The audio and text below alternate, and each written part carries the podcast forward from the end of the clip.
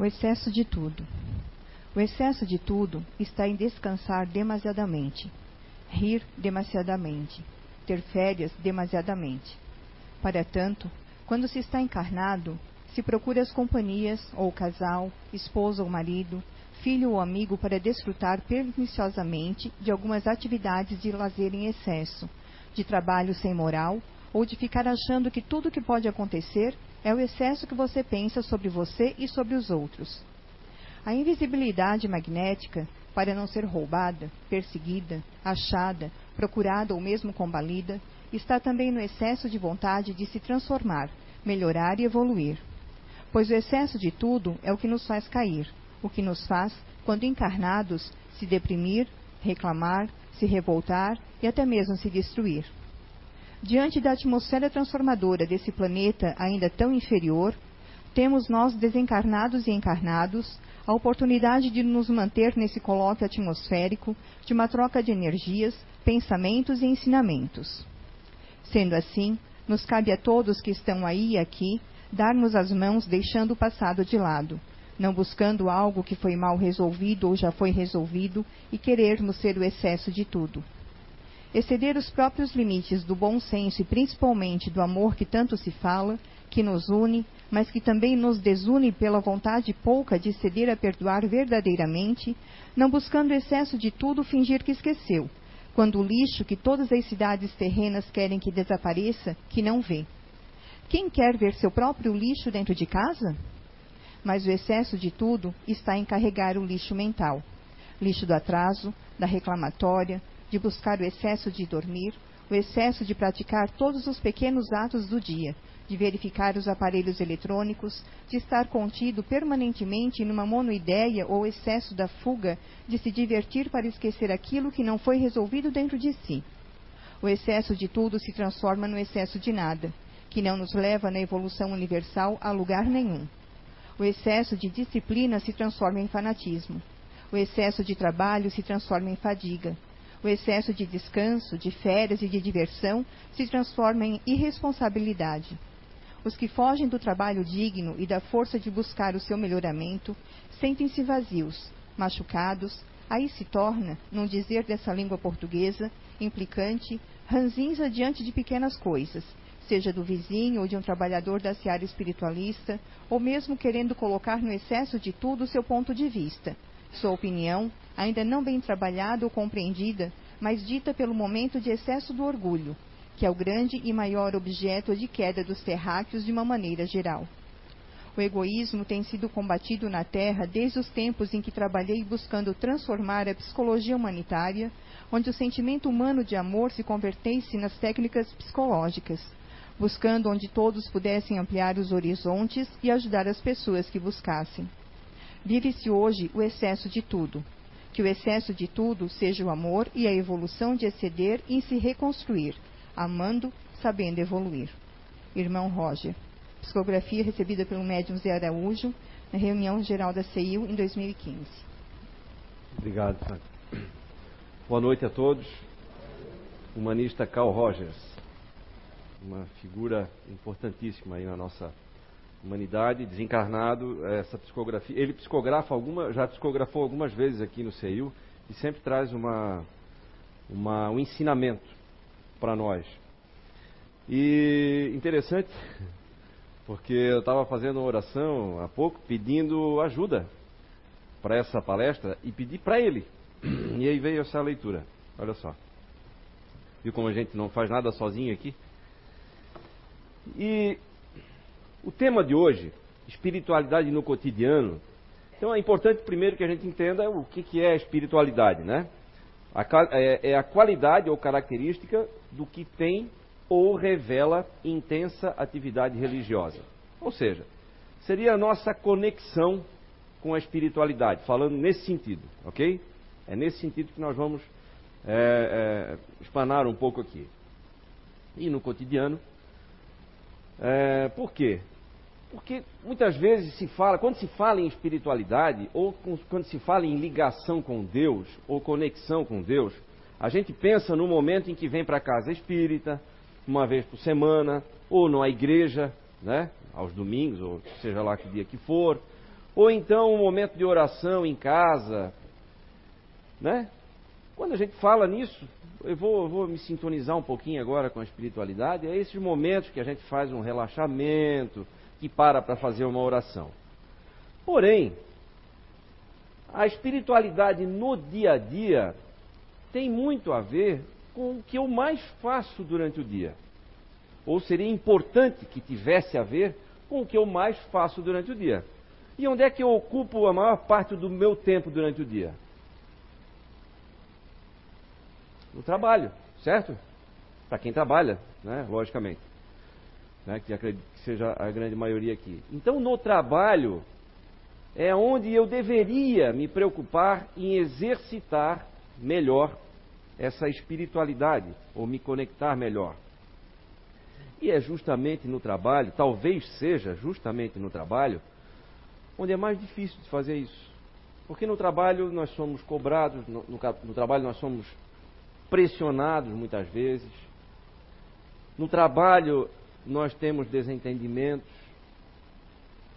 No trabalho nós podemos ser traídos. Certo? No trabalho nós podemos nos decepcionar. No trabalho nós podemos ter atritos com pessoas. No trabalho nós podemos ser, é muito mais fácil a gente ser incompreendido. No trabalho a gente pode ser humilhado. Olha só quantas oportunidades a gente tem aí no trabalho, né? De exatamente exercitar a nossa espiritualidade. Ser bonzinho, pacífico, caridoso, isolado numa montanha, dentro de um mosteiro, é, como diria o Dorico Paraguaçu, deverasmente muito mais fácil, não é? Eu estou isolado do mundo, eu não estou no dia a dia, não estou no calor das emoções, eu não estou sendo pressionado. Então, como é mais difícil exercer essa conexão, ou, ou exercitar, melhor dizendo, essa conexão, exatamente num ambiente aparentemente desfavorável, é, tão melhor também é o seu resultado, certo? Ou o meu aprendizado. O Dalai Lama tem uma frase que diz o seguinte: anotei em algum lugar aqui, está aqui. O período de maior ganho em conhecimento e experiência é o período mais difícil na vida de alguém. Exatamente nos momentos difíceis que eu sou testado, que a minha paciência é testada, que a minha humildade, sobretudo, é testada. E uma outra coisa que é testada é a minha capacidade de gratidão. Porque a minha capacidade de gratidão, ela vai determinar o tamanho da minha capacidade de agradecer ou de me sentir grato, não de agradecer, de me sentir grato, é o que vai determinar muitas vezes o meu nível de felicidade. E o meu nível de felicidade vai determinar a quantidade de coisas boas que vão acontecer na minha vida. Espera aí, Júnior, explica melhor isso aí. Vamos lá. Vou desenhar. Brincadeira, tá, gente? Olha só. Ah, antes, eu quero, eu quero dar um significado aqui de beleza. Tá? Tem alguns significados de beleza, mas eu quero que a gente entenda nesse momento aqui beleza como isso aqui. Beleza é a qualidade de um ser que suscita sentimentos de elevação ou simpatia por seu valor moral ou intelectual. Capacidade de um ser que suscita sentimentos de elevação ou simpatia por seu valor moral ou intelectual. Beleza. Certo? Então, na medida em que a gente enxerga coisas que aparentemente são negativas como coisas que nos ajudam na vida, eu começo a enxergar beleza na vida. Certo? Beleza. Eu vejo a beleza da vida quando eu vejo que, mesmo coisas ruins, foram coisas positivas. Um exemplo, já citei várias vezes aqui. Eu tive uma doença crônica há muito tempo, durante muitos anos e, e já faz um bom tempo. Que era, eu ia dizer, vitamina C não, hepatite C. então, e aí eu tentei na época um tratamento que me fez perder todos os finais de semana durante seis meses. Perder entre aspas. Por quê? Porque eu tinha que tomar um, uma injeção às sextas-feiras à tarde e eu caía de cama, ficava imprestável durante os finais de semana, durante seis meses. É, ficava literalmente de cama, de cama, muitas vezes com febre, tremendo e tal. Isso era efeito colateral do tratamento. Porém, fora outros efeitos colaterais. E eu já repeti isso aqui também, e vou dizer hoje de novo, foi um dos maiores presentes que eu ganhei na vida, foi ter tido hepatite C. Por quê? Porque ela, ela me deu um susto tão grande que provocou uma curiosidade em mim de saber como eu poderia mitigar os seus efeitos no fígado, logicamente, né? Como eu poderia ajudar o meu organismo a combater isso e, caso não houvesse cura, eu, eu poderia sobreviver com isso aí, né? Então eu fui estudar. E o que aconteceu, logicamente agora eu já curei, mas o que aconteceu foi que eu transformei hábitos na minha vida e ficaram. Hábitos saudáveis, logicamente, né? Em vários sentidos, em vários aspectos. Então hoje eu olho que grande presente eu recebi que foi ter tido, é, ter sido contagiado com hepatite C. Então isso é um pequeno exemplo de que como a gente pode enxergar a beleza. Claro que no momento pode ser mais difícil, mas é importante a gente garimpar isso, né? E aí, você sabe o que é um círculo virtuoso, né? Algo de bom que gera algum efeito bom, que por sua vez provoca algo melhor ainda, e assim eu vou melhorando sempre. Um círculo vicioso é o contrário disso, né?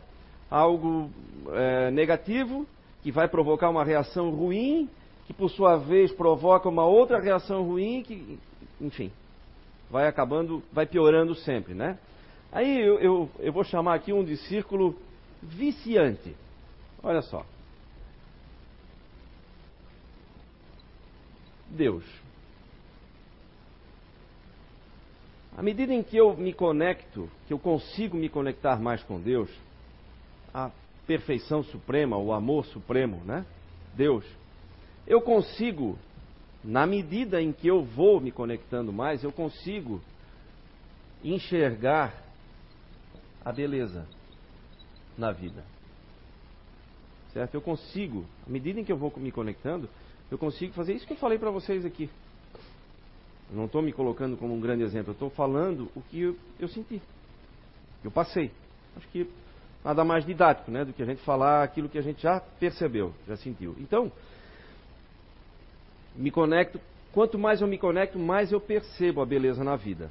Quanto mais eu percebo a beleza na vida, mais eu gero ou eu inspiro beleza na vida das pessoas. Certo? Ora, se eu enxergo coisas negativas na minha vida como sendo coisas construtivas, boas, que vão me auxiliar lá na frente, ou agora mesmo, né? Por exemplo, uma. Há pouco tempo agora, acho até que eu comentei aqui, eu sofri uma, uma traição profissional. Né? Alguém que trabalhava conosco e tal, cometeu um erro. Cometeu um erro. Não por ser mal, não, mas cometeu um erro grave, né? É, foi bem grave. Naquele momento ali. E aí, tudo bem. Houve desligamento e tal. É, vida que segue, né? E não tenho nenhuma, nenhuma mágoa, posso falar isso com toda a sinceridade. Mas aí, nessa ocasião, é, dois amigos meus um dia vieram conversar comigo e disseram o seguinte: Ô Júnior, que coisa, né, rapaz? Quanta gente que já te enganou, né? o que? O que estão falando isso? Não, a gente estava conversando ontem e aí, aí a gente lembrou do que aconteceu agora com fulano de tal e tal e tal. E aí a gente começou, nossa, mas quanta gente já enganou o Júnior, né? Coitado. O que é isso, rapaz? Eu não, não vejo por esse lado. Não, mas como? Pô, Muita gente enganou-se. Aí que está. Todos, sem exceção, que de alguma forma aparentemente me prejudicaram, me ajudaram. Todos, sem exceção. Aí disse, mas como? Vou mostrar para vocês. Lembra do fulano e tal? Lembro. Se não fosse ele, eu não estaria nesse ramo que a gente está montando lá agora. Porque foi ele que me convidou. Me enganou depois, mas foi ele que me convidou para estar tá aqui. Ah, é verdade, então. Tá aí. E assim eu fui citando alguns exemplos, né? Nesse mesmo dia, ou um dia depois, a minha mãe foi fazer uma visita lá, que ela, para ver, ela tem que passar lá no escritório e torcer para que eu esteja no momento, né, para acertar. Eu sou aquele filho meio desleixado assim, né? meio bastante. Ela foi, logo em seguida, o mesmo assunto. Que coisa, né, que aconteceu com fulano. Disse, ah, mas isso acontece mesmo. Meu Deus, não dá mais para confiar em ninguém, né? Não.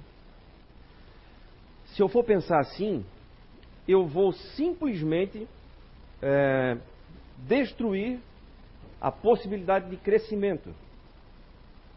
Certo? Se eu for aceitar isso como sendo uma verdade, não dá para confiar em ninguém, porque algumas pessoas erraram comigo, eu simplesmente ou vou virar um sovina, né, com medo de perder, ou então não posso mais confiar em ninguém, com isso eu não posso crescer nunca, porque ninguém consegue crescer sem pessoas, sem equipe.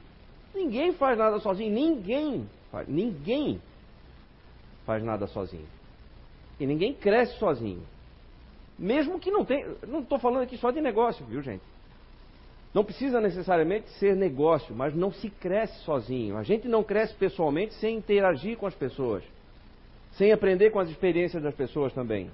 Não dá para crescer, é impossível crescer sozinho. Agora, especialmente falando de trabalho, especialmente falando de negócio, como é que alguém vai crescer desconfiando, olhando para trás o tempo todo, pensando que tem mais alguém que vai lhe enganar? Não dá. Simplesmente assim. Nós vamos é, é, bloquear, acabar, danificar a nossa capacidade de crescimento na medida em que a gente aceita isso como sendo uma verdade. Então, não é uma verdade. Né? São acontecimentos. Então, e aí eu, começo, eu comecei a perceber que há um bom tempo eu faço isso na minha vida. E aí, até quando persegue, tem perseguição. É, é, é, vocês sabem, em cidades menores tem muito essa questão política, né? Aqui não é tanto assim, mas em cidades menores é assim. Então tem essa perseguição também, embora eu não me envolva, né? Mas tem sempre essa questão. Até quando alguém tenta te perseguir, se você é bem intencionado, ela acaba, acaba ajudando. Por quê? Porque a gente fica numa outra faixa vibracional. Se eu quero ajudar, se eu quero ajudar as pessoas através do meu trabalho, através da minha atividade profissional, se a minha intenção é boa, se eu sou alguém confiável, se eu quero ser alguém honesto, útil, certo? Até quem quer me prejudicar acaba ajudando. Ontem, Vou citar mais um exemplo, gente. É que, é que tem muita coisa. Quando eu paro para pensar, eu fico louco, porque isso acontece muito comigo. Ontem a gente estava numa reunião é, lá em Porto Belo a respeito de um empreendimento novo lá. E, e aí a pessoa que estava, uma das proprietárias ali de terras e tal, estava conversando conosco e disse assim, olha, é, foi bom que vocês vieram aqui, porque eu quero negociar com gente conhecida mesmo. Porque tem um fulano aí que já veio aqui dez vezes e, e tal, e, e tentou me enganar, e foi afobado e queria que eu já assinasse um contrato e não sei o que, tal, tal, tal. E eu parei, eu disse que não ia mais fazer negócio com ninguém, mas agora estou conversando aqui com vocês e nós vamos negociar assim. Ok. Essa foi uma reunião, umas duas horas mais ou menos. Fomos embora. E hoje de manhã eu estava falando com um parceiro meu de negócio, eu liguei para ele e disse assim, visto o que aconteceu ontem? Ele disse o quê? Às vezes, as pessoas reclamam assim: ah, mas nosso ramo tem muito pilantra por aí, né? Pois é. Mas aí, até isso ajuda. Até isso ajuda. Se tu percebesse que um cara que a gente não conhece, que age de uma forma completamente diferente da nossa, acabou nos ajudando, isso é verdade. Ele estragou tudo. Poderia, a, a, aquela pessoa estava pensando, eu não quero mais fazer negócio nenhum ela retomou a vontade de negociar, mas por quê? Porque estava lidando com alguém que era conhecido, que inspirava confiança, enfim. Não estou aqui é, é, fazendo autoelogio, não, não, mas eu estou dizendo que é, até quem age da maneira equivocada acaba ajudando se a nossa atitude for correta. E o que faz diferença na nossa vida, por exemplo, já que eu falei de, de, da questão profissional, tem muita gente que diz assim: ah, mas crescer é, na, na, naquele ramo ali é fácil, porque isso aí é um ramo que dá muito dinheiro. Será que é o ramo que faz a diferença, gente? Tem uma, uma das maiores construtoras do país, constrói um dos maiores prédios, alguns dos maiores prédios da América Latina aqui no nosso litoral. E o dono dessa construtora começou aqui em Blumenau. Eu não vou falar o nome, mas muitos devem conhecer a história. E sabe como é que ele começou? Como barbeiro. Aqui em Blumenau. Começou com uma pequena barbearia. E barbearia ele comprou uma lanchonete. Depois comprou a segunda, comprou mais outra. E assim foi. Dali, então, ele começou a fazer um prédiozinho, em sociedade com outro. E hoje está aí. Se eu não me engano, são mais de 2.200 funcionários. Uma construtora renomada no Brasil inteiro. Como eu falei, uma das maiores e uma das melhores. Então é o ramo que faz a diferença? Ou é a nossa atitude? É o ramo que faz a diferença ou é o meu jeito de encarar as coisas que acontecem na vida? Porque enquanto eu fico paralisado reclamando que alguém me enganou, eu estou paralisado. Enquanto eu fico paralisado que alguém está me perseguindo, pronto. É isso mesmo que acontece, eu fico parado. Eu não posso perder tempo com isso, ninguém pode perder tempo, gente. A nossa passada aqui é curtinha, é muito curta. Então a gente precisa que ela seja útil. Porque, na medida em que ela é útil para as pessoas, eu cresço, eu me desenvolvo, eu aprendo. E o objetivo de estar aqui não é aprender? Né? Então, exatamente durante o dia que eu preciso aprender. É durante o dia, justamente no momento mais difícil, né? De uma. Nosso dia aí tem Vamos dizer que eu, que eu use oito horas do dia para trabalhar, que às vezes se usa muito mais do que isso, né? Mas é uma grande parte dele eu uso trabalhando. Então, eu preciso aproveitar esse momento, que é justamente o mais difícil deles, para aprender, para crescer. E aí, quando eu enxergo, me conectei com Deus, certo?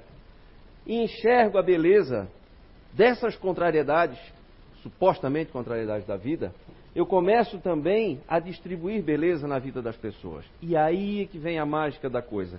Quando eu começo a distribuir beleza na vida das pessoas, sabe o que acontece? Eu me conecto com Deus. Olha aí. Esse é o círculo viciante que eu falo. E aí, quando eu me conecto, me conecto com Deus, o que acontece? Eu começo a enxergar a beleza da vida, enxergo beleza da vida, produzo beleza para mim e para as pessoas.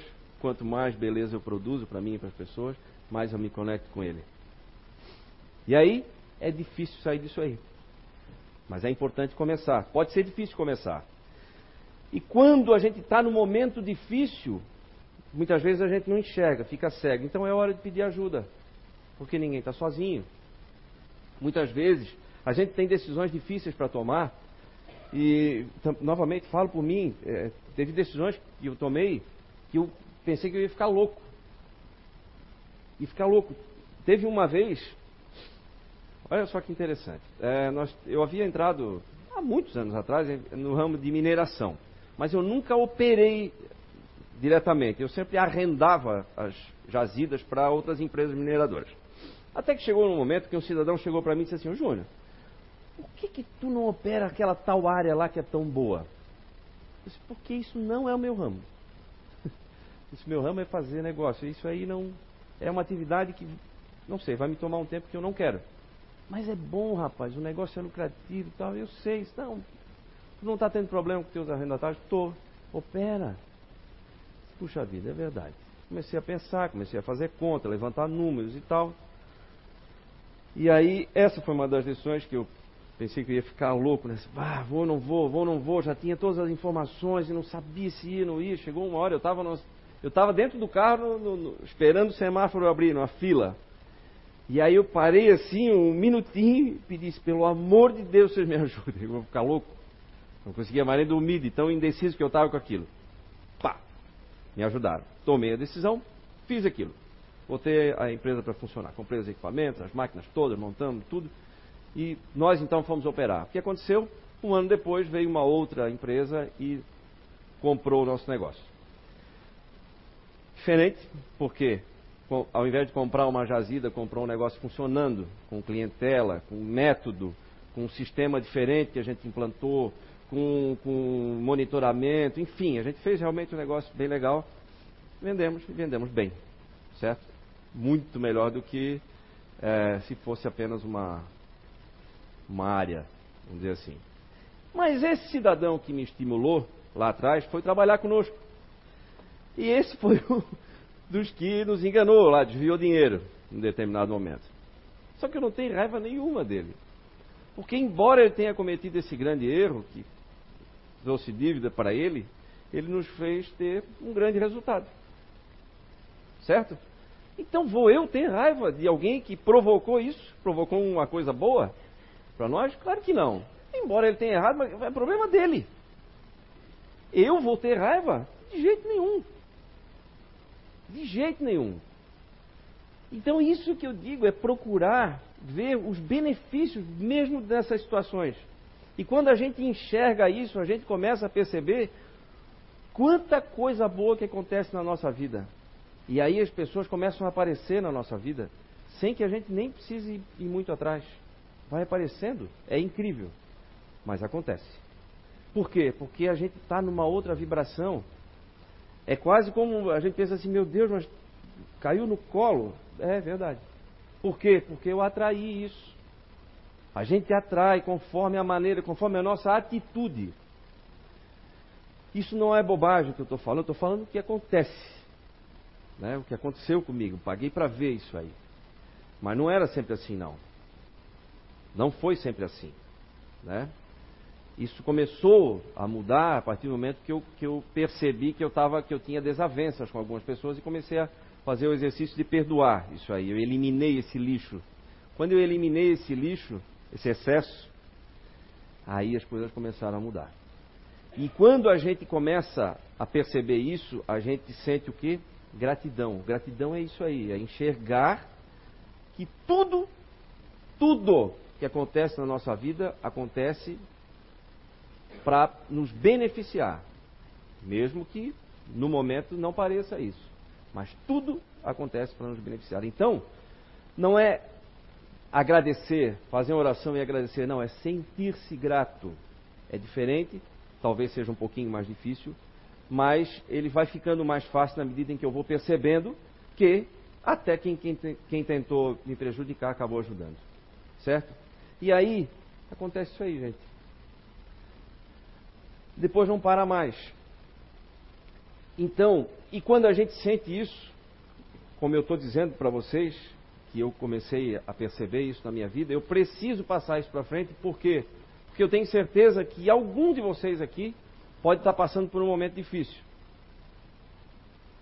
E eu só estou propondo que façam uma releitura dessa dificuldade, agora, nesse momento, e percebam que ela pode ser exata, um momento de mudança na vida. Eu tenho dois caminhos para seguir aqui. Eu posso escolher reclamar eternamente disso que está acontecendo agora, ou posso perceber que, opa, aqui é um momento de virada então na minha vida. E agora ela vai tomar um novo rumo e um rumo melhor. Tá? Pode ser, acho que quase ninguém aqui tem dificuldade na vida, mas se tiver, tá? Eu faço essa proposta para vocês, tá? Pensem nessa dificuldade agora como sendo uma grande oportunidade e um grande momento de virada na vida. Tá? Deixa a mágoa de lado. Raiva não serve para nada. Não serve para nada, não nos ajuda nada. Desconfiança. Ah, mas eu fui traído. Não interessa, interessa. O problema é de quem traiu. O problema é de quem enganou. O problema é de quem te roubou. O problema não é teu, ele só é teu se tu deixar que isso te prejudique para o resto da vida. Ou te trave. Ou tire a tua velocidade. Ou, pior do que isso, tire a alegria. Né? Alegria. Na medida em que eu perco a minha alegria de viver, eu perco o sentido de viver, né? Certo? Porque quando a gente está para baixo, está triste e tal, não dá vontade mesmo, né? Não dá vontade nem de sair de casa, não é assim? Né? Eu preciso de alegria. E se eu tenho, se as coisas estão acontecendo, e se eu enxergo dessa maneira, eu preciso dividir isso com as pessoas. Eu preciso encorajar as pessoas a tentar descobrir isso, sentir a mesma coisa. Tá? Isso é isso aqui. É tentar distribuir também a beleza para as pessoas. E, coincidentemente, foi o grande ensinamento de Jesus. Ele dizia, com outras palavras, que a vida só vale a pena, a vida que vale a pena, a vida que é feliz, é a vida que é dedicada ao outro.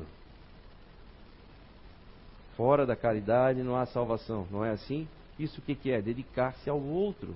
Porque quando eu me preocupo em fazer alguém sorrir mais do que sorriria se eu não tivesse aqui, quando eu me preocupo em fazer alguém se sentir confiante muito mais do que se sentiria do que se eu não tivesse na vida dessa pessoa, quando eu me preocupo com isso, realmente eu faço diferença na vida das pessoas, eu fico feliz também, porque eu estou elevando o nível da nossa, do nosso planeta. Eu sou parte disso. Mas eu estou elevando o nível. Não basta eu ser feliz, ninguém é feliz sozinho. Não basta eu morar numa linda mansão no meio de uma favela. O que, que eu vou ver na minha vizinhança? Certo? Minha casa é linda, mas eu olho pela janela, é feio ao redor. Eu preciso olhar e ver todo mundo também vivendo bem, não é isso? Isso é uma vida que vale a pena. Isso foi o ensinamento que Jesus deu, nos deixou aí. Certo? Bom, ah,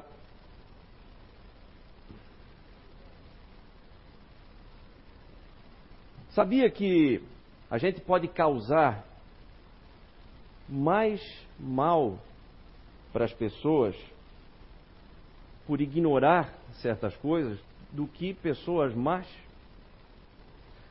Por ignorância, a gente erra com as pessoas, por não saber como as coisas funcionam na vida. Deixa eu só Oi? dar um recadinho te cortar um pouquinho. Claro. É, tem um Corsa Prata, é, placa LZZ 9744, em frente a um portão. Tá trancando a saída de um portão. Se for de alguém daqui, por favor, tá? Desculpa, pode continuar. Ótimo. Ah, então, como eu estava dizendo, muitas vezes a gente pode fazer mal para as pessoas sem ser uma pessoa má apenas por ignorar como as coisas acontecem. A gente erra por não saber. Porque muitas vezes a gente fica realmente anestesiado na vida, né? Vai tocando assim, de qualquer jeito e tal, e procura não entender como as coisas funcionam. Então é importante a gente saber que nós temos a obrigação de enxergar as coisas boas da vida para poder produzir coisas boas. Eu não vou conseguir produzir coisas boas dentro de mim e ao meu redor se eu só me preocupo em extrair o que tem de ruim da vida. Se eu procuro enxergar o que de ruim acontece. E só, pura e simplesmente, de ruim. Se eu apenas olho isso, o que as pessoas fizeram, me perseguiram, me enganaram, roubaram, tá? só isso? Não. Só isso não serve para nada. Isso serviu para quê? Ah, serviu para mudar o caminho. Beleza. Então esse caminho novo aqui vai ser melhor. Ok? Ah, mas isso é uma visão ingênua. É? Então paga para ver. Paga para ver. Se pensa. E olha só como é grave esse negócio da, da essa questão da gratidão ou reclamação. Certo? Reclamar é o oposto de agradecer. É o oposto. O irmão Roger fala numa outra psicografia a respeito disso. É, é, é, as pessoas criaram o péssimo hábito de reclamar. E o problema de reclamar de coisas pequenas não é daquilo. Por exemplo, ah, nossa, que calorão que está hoje, né? pois é. Ah, ainda bem que está chovendo agora. Ah, está chovendo? Ah, puxa vida, chuva de novo. Aí amanhã refrescou. Meu, que tempo maluco. Agora, vê se nessa época era para estar uma temperatura dessa. Agora era para estar um calorão daquele. Aí, meu Deus do céu, não chove mais, né? Meu. gente, é um péssimo hábito que a gente às vezes desenvolve sem perceber. Só que ele não é tão inofensivo quanto parece. Por quê? Porque ele é o hábito, que ele abre o caminho para outras reclamações mais sérias. Eu começo a reclamar do chefe, eu começo a reclamar da esposa, do marido, eu começo a reclamar do filho, do pai, da mãe, do vizinho, do cunhado. Do cunhado pode. Mas do... né? Eu começo a reclamar, reclamar, reclamar, reclamar. Cada vez que eu reclamo, eu escrevo, eu esqueço de ser grato. Quando eu não sou grato, eu não percebo a beleza que tem na vida. Quando eu não percebo a beleza que tem na vida, o que, que acontece? Eu não gero beleza na minha vida e na vida das pessoas. Quando eu não gero, menos eu me conecto com Deus. Olha o círculo viciante aí que eu falei. Então, não reclamar é fundamental. Talvez seja o primeiro exercício que a gente tem que fazer. Não reclamar. Não reclamar. Não reclamar. De nada. Não reclame nem de dor, viu? É mais difícil, vamos aumentar esse grau, né? Falar do tempo, todo mundo, né? Tá, tudo bem, então não falo mais do tempo. Beleza. Tá, mas não reclamar, não reclamar. Lembra que qualquer coisa, até uma dor, pode provocar uma mudança. Ah, estou com dor na coluna, vou lá tomar remédio. Não é com remédio que se cura a dor na coluna, é com mudança de postura.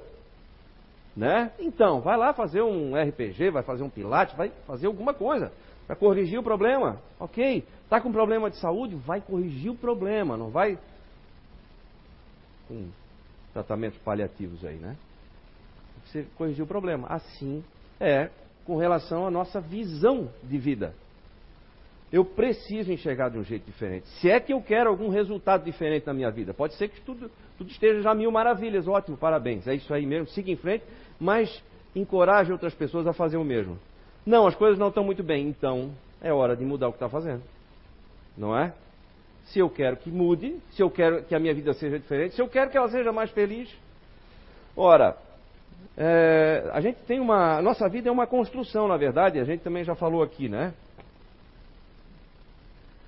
Cada coisa, cada acontecimento na nossa vida é um pedaço dessa construção. Eu estava pensando né, nessa palestra e eu comecei a rabiscar aqui, escrever, olha só. Vamos imaginar que a nossa vida seja um. como se fosse um muro, né? Para construir um muro, ou uma parede, melhor dizendo, eu preciso dos tijolos. Então, cada um, vamos supor que aqui seja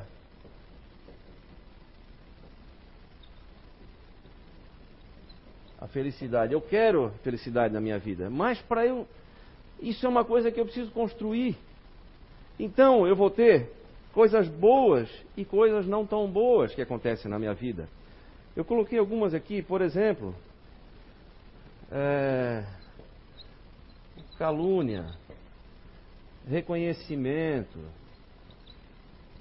O que mais que eu botei aqui? Falência. Coisa boa, né? Não é coisa boa, mas é uma lição caríssima. Conheço pessoas que faliam que hoje estão super bem e não erraram mais naquele ponto em que erraram. Aliás, as lições mais caras são aquelas mais doloridas mesmo. Só que isso a gente não esquece jamais. Né? Quando dói para valer, aí a gente não esquece mais. Vou botar aqui família, é, falência, então, negócio. negócio próprio, que seja. O que mais? Amigos. Filho. E assim por diante. Então, cada, cada parte dessa é um tijolinho. Nessa parede que eu vou construindo. Só que se eu tirar alguma coisa daqui, eu desestabilizo essa parede. Isso é parte integrante dessa construção. Não dá para tirar. Eu não conseguiria chegar aqui na felicidade, ou uma relativa felicidade, se não fosse tudo isso que eu passei. Ah, não, se, se eu tirar as coisas ruins da minha vida, o que sobra é, é como dizer assim, aí como é que tá? Ah, tirando o que tem de ruim. não é assim? Tá aí, tá tudo bem? Ah, tirando o que tem de ruim é uma maravilha. Tira então, quero ver. Não dá para tirar, gente. O que dá é para transformar. É o melhor dá. Dá. Pronto, ó, agora dá para tirar. Tudo que foi de ruim não é mais ruim. Foi uma construção, foi parte, foi processo, foi mudança de direção. Pronto. Como diz o judeu, a gente precisa recontextualizar a coisa, né? Os judeus dizem isso. Eles dizem assim: quando acontece alguma coisa de ruim, por exemplo, tá, coisa boba, foi estacionar o carro e tal e deu com a roda no meio fio, cortou o pneu, furou o pneu. Eles dizem, mas Altoff, que sorte. Porque poderia ter sido pior. Serviu para me dar um alerta, para eu ficar mais atento. Ok? Então, tudo que aconteceu de ruim, a partir desse momento, no 3, hein? Um. tudo que aconteceu de ruim na vida nossa até agora não é mais ruim, tá?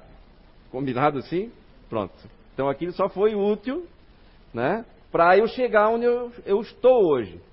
E agora, a partir de agora, enxergando dessa maneira que eu estou enxergando a partir de agora, né? Um, dois, três. nada mais me abala. Por quê? Porque nada mais é ruim ao ponto de me paralisar. Certo? Valeu? É isso aí? Então, eu vou finalizar com isso que eu falei para vocês da questão da ignorância. Então, o, o, mais danoso disso tudo é a ignorância, é eu não saber que as coisas funcionam desse jeito. Né? E aí eu termino é, mostrando isso com uma frase que o Jesus falou quando estava sendo lá crucificado. Ele disse assim: ó, Perdoai o Senhor porque eles não sabem o que fazem. Eram maus? Talvez não, mas ignorantes, não sabiam o que estava fazendo. Então, a gente pode sim errar muito na nossa vida e com as pessoas por não saber. Eu posso não ser uma pessoa má, mas a ignorância vai fazer com que eu erre e prejudique, tá? Então é importante nos instruirmos, é importante que a gente aprenda e para aprender a gente tem que interagir, tem que ir para a vida, tem que ser útil tem que ser solidário, tem que ser decente, tem que ser honesto, tem que ser amigo, solidário, fraterno. Eu posso ser isso cada vez mais a cada dia? Posso. Então, vou me esforçar, preciso me esforçar para ser. Ok? Isso vale o nosso sucesso. Sucesso não é dinheiro, hein, gente? Vale a nossa felicidade. Ok? Então, se alguém aqui quer ser feliz, é possível e vamos em frente. Tá bom, gente? Obrigado.